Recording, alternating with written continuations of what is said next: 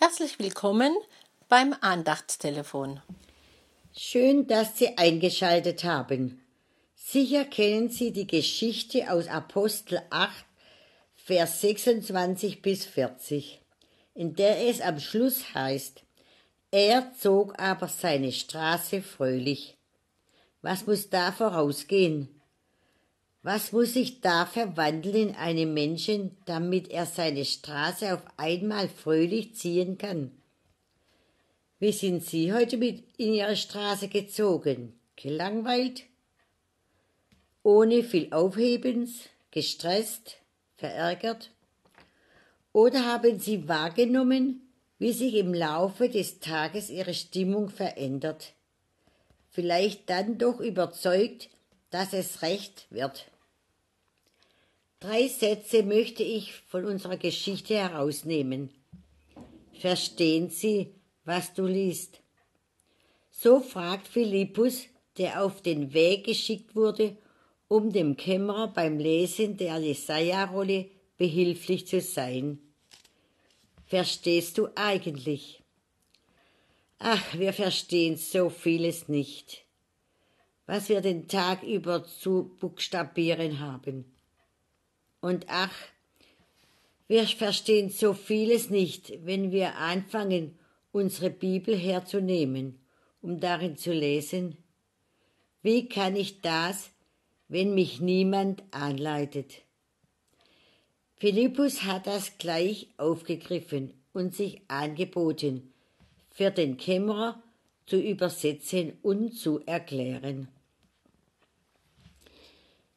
Jetzt möchte ich Ihnen gratulieren, dass Sie das Andachtstelefon hören oder am Sonntag zum Gottesdienst gehen. Ich möchte Ihnen gratulieren, dass Sie wie der Kämmerer verstehen wollen, was das Wort Gottes in Ihrem Leben hinein sagt. Und wissen Sie, was das Verblüffende ist? Dass der Kämmerer gleich die Konsequenzen gezogen hat. Ich habe verstanden. Lieber Philippus, was hindert noch, dass ich mich taufen lasse? Da ist doch Wasser. Ich habe verstanden. Ach, wie vielfältig wird das, unser Unter Unterwegssein, wenn wir verstehen, was wir auf der Straße unseres Lebens erleben mit dem uns zugesagten Wort Gottes. Wenn wir begreifen, dass Jesus mit uns unterwegs ist, wenn wir begreifen, was wir für ihn bedeuten, warum er uns vorausgeht und wir deshalb, ungerade deshalb, unsere Straße fröhlich ziehen können.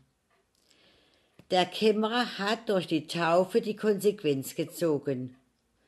Versuchen wir doch für uns auch die Konsequenz, damit wir fröhlich unsere Straße ziehen können.